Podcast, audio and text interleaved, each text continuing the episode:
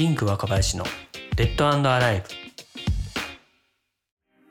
スタートアップの融資を支援するインクの若林がお届けしますデッドアライブ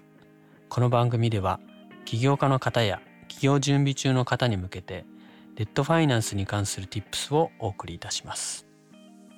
全3回にわたってですね社債専門ネット証券のシーボ証券の代表取締役であります小村さんにお越しいただいてお話を伺っております。小村さん3本目もどうぞよろしくお願いします。はいよろしくお願いいたします。はい。3本目はですねぜひシーボ証券のそのサービスといいますか、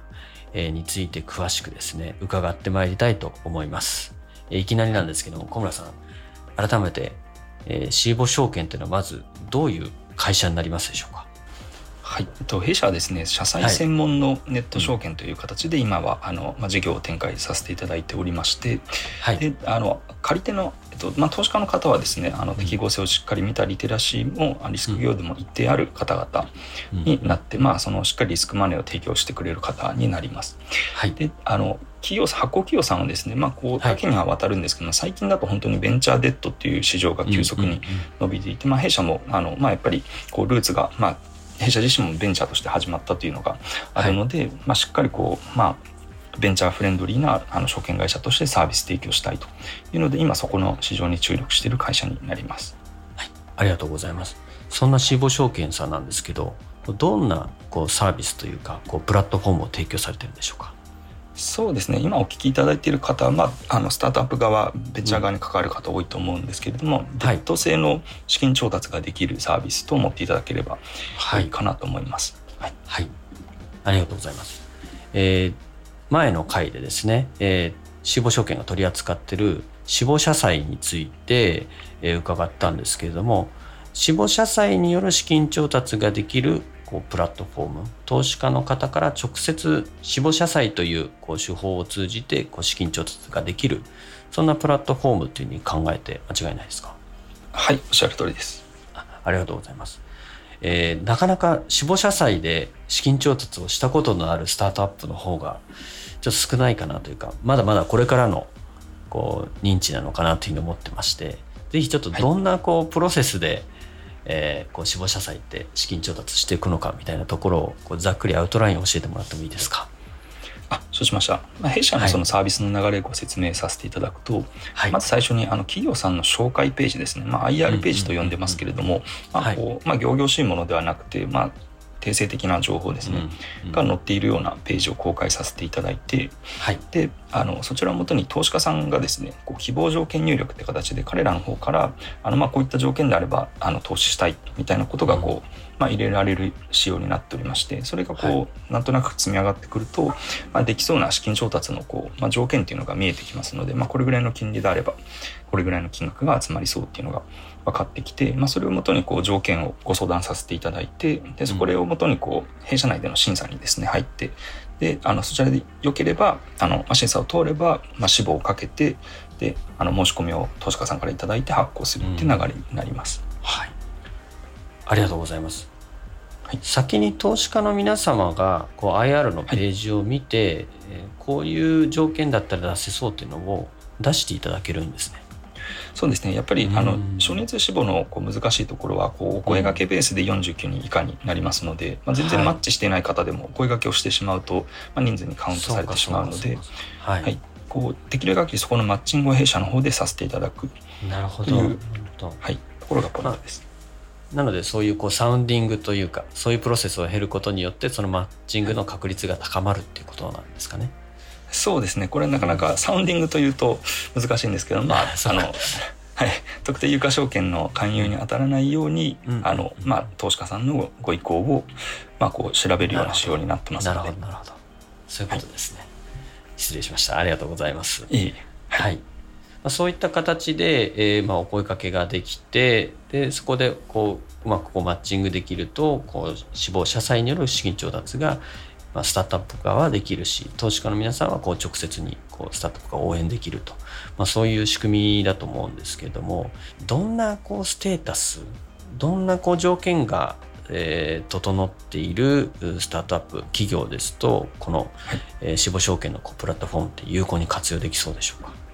そうですね。やっぱりある程度そのトップラインの成長ですね。の、うん、まあ、再現性っていうところが大事でその、まあ、資本を投下すれば、まあ、こういったあの例えば広告宣伝こういったチャンネルのものを使えば、まあ、これぐらいのあの売上の成長が見込めますとかですね、うん、まあ、これまでこういった形で成長してきたみたいなものが、こうまあ、分かれば何でしょう、まあ、デッドに適しているっていう、まあ、弊社に限らず、デッド性の資金調達に適しているっていう段階なのかなと。まあ、少しまあ数字なんかも出すとやっぱりまあ売上があんまりこう例えば数千万円も経っていないような状況であればなかなか再現性があるっていうのは示しにくいのかなっていうのが、うんまあ、個人的なこうイメージとしてはあります。はい、ありがとうございます。いわゆるこうエコノミクスがあってきているみたいな状態なんですかね？あればそうですね。はい。はい、PMF とか言いますよね。あ、そうですね。ねまあ本当よく言われるのはユニットエコノミクスが成立し始めた段階ってところです。うんうん、はい。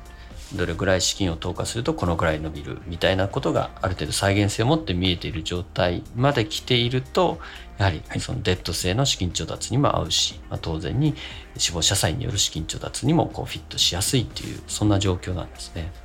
そうですねはい、はい、ありがとうございます。今って死亡証券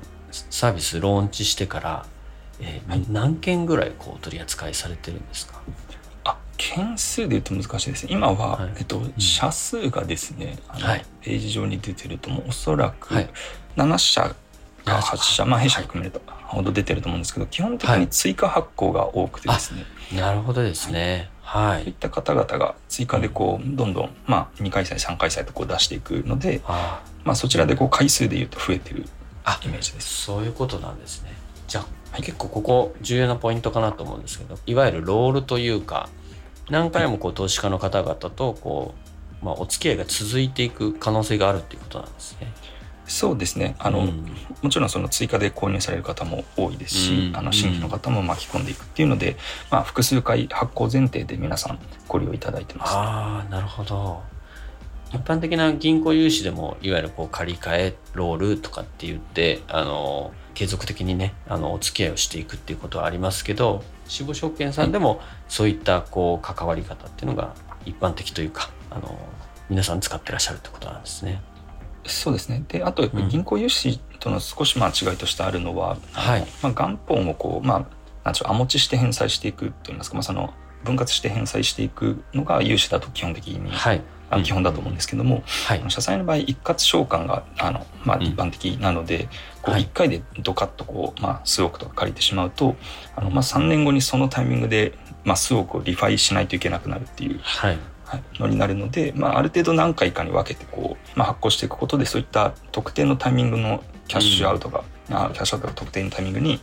あの集中することを防ぐこともあの考慮しています。なるほどですね。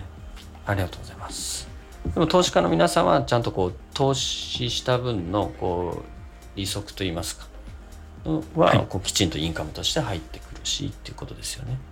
おっしゃるとりです。はい。あ、ありがとうございます。まあ、そういったあの死亡証券の、えー、死亡社債なんですけれども、なんかこうスタートアップ側から見たときに、なんか活用にあたって気をつけなければいけないところってありますか？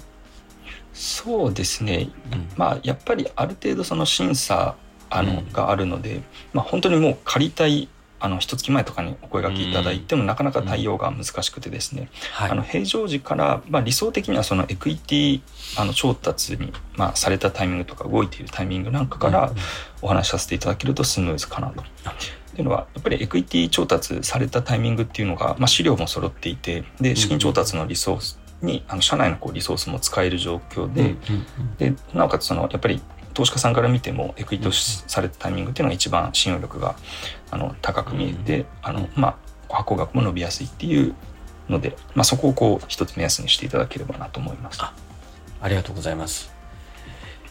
そうですよね。そのエクイティファイナンスをした時って一旦こうキャッシュリッチになるので、起業家、経営者によってはもう一旦いいですみたいになることも多いと思うんですね。そういう人も多いと思うんです。はい、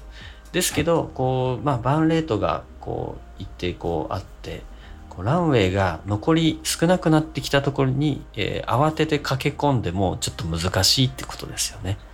おっしゃる通りですねやっぱりブリッジになればなるほど、うん、まああのまあ、条件ももちろん悪くなりますし、うん、発行額も伸びにくくなるかなと思います。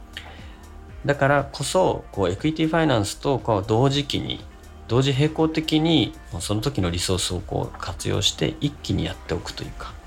えーはい、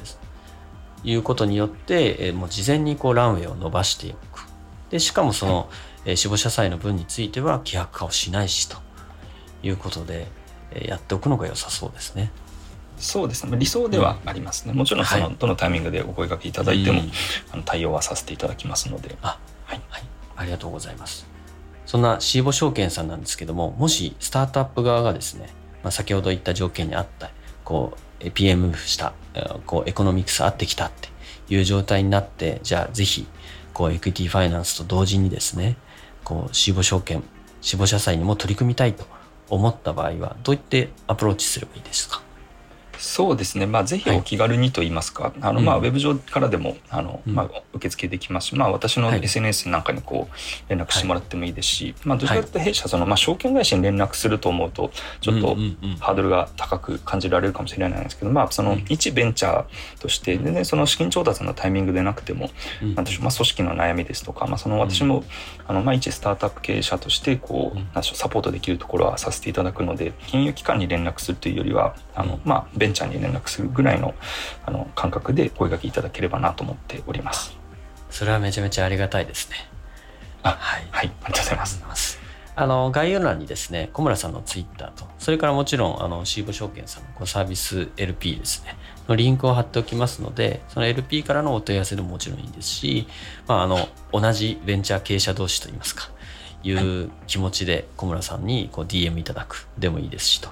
いうことで、えー、ぜひあのご興味あるスタートアップはご連絡いただければというふうに思います。そうですね。やっぱり組織の悩みとか、はい、ハードシングスのお話とかあのできる範囲で私も、はい、あの何でしょう横のつながりも大事にしたいと思ってますのでよ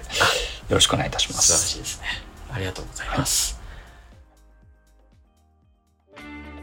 全3回にわたりまして、えー、死亡証券の小村さんにお越しいただいてお話伺いました。小村さん貴重なお話本当にありがとうございましたはい、ありがとうございます。ぜひお気軽にご連絡ください。はい、はい、